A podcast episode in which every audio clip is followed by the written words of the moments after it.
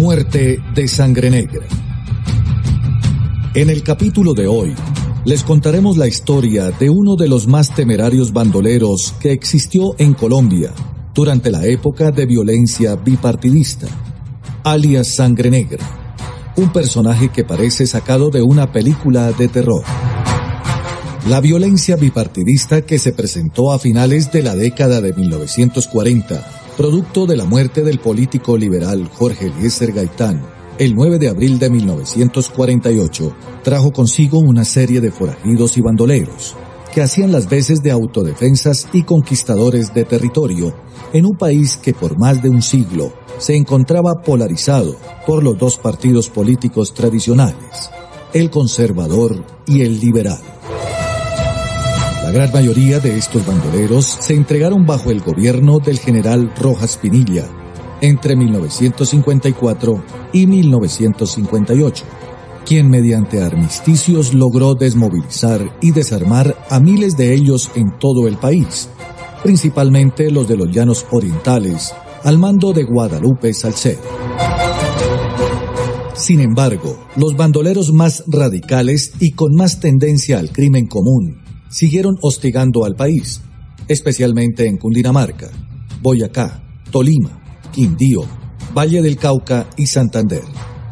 Entre ellos se destacaba Jacinto Cruz Usma, alias Sangre Negra, bandolero liberal que se había ganado la fama y renombre por el tristemente célebre Corte Franela,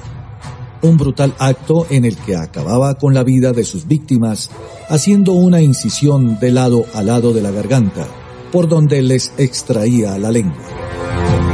Junto a él, Efraín González Telles, alias Siete Colores, bandolero conservador, famoso por su habilidad de escabullirse y despistar a sus perseguidores, hasta el punto de generar en la creencia popular que realizaba pactos con el diablo. José William Ángel Aranguren, alias Desquite, bandolero liberal quien asesinaba sin discriminar nada a su paso, buscando desquitarse de quienes interrumpieron alguna vez en su casa y asesinaron a su familia. Y Teófilo Rojas, alias Chispas, bandolero comunista, analfabeta, iracundo e intransigente, quien ganó su apodo debido a que cuando estaba furioso, el iris de los ojos se le encendía como chispas. Para contrarrestar a estos bandidos y mucho más que se mantenían en pie de lucha, la administración del presidente Guillermo León Valencia,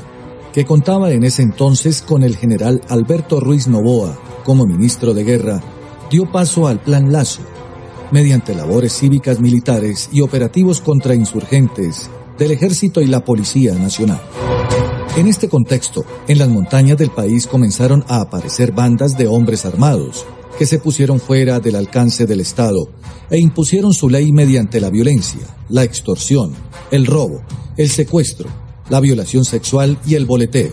Pero el 26 de abril de 1964, gracias a la información de habitantes de la zona rural de El Cairo, en el Valle del Cauca, se organizó una operación militar donde Sangre Negra fue muerto en combate junto a dos de sus secuaces. Su cadáver fue hallado dos días después, y con esta operación militar se dio fin a uno de los bandidos más sanguinarios de la época de la violencia en Colombia. Nos encontramos en el próximo capítulo de Historia Hoy, una producción del Centro de Estudios Históricos del Ejército Nacional de Colombia.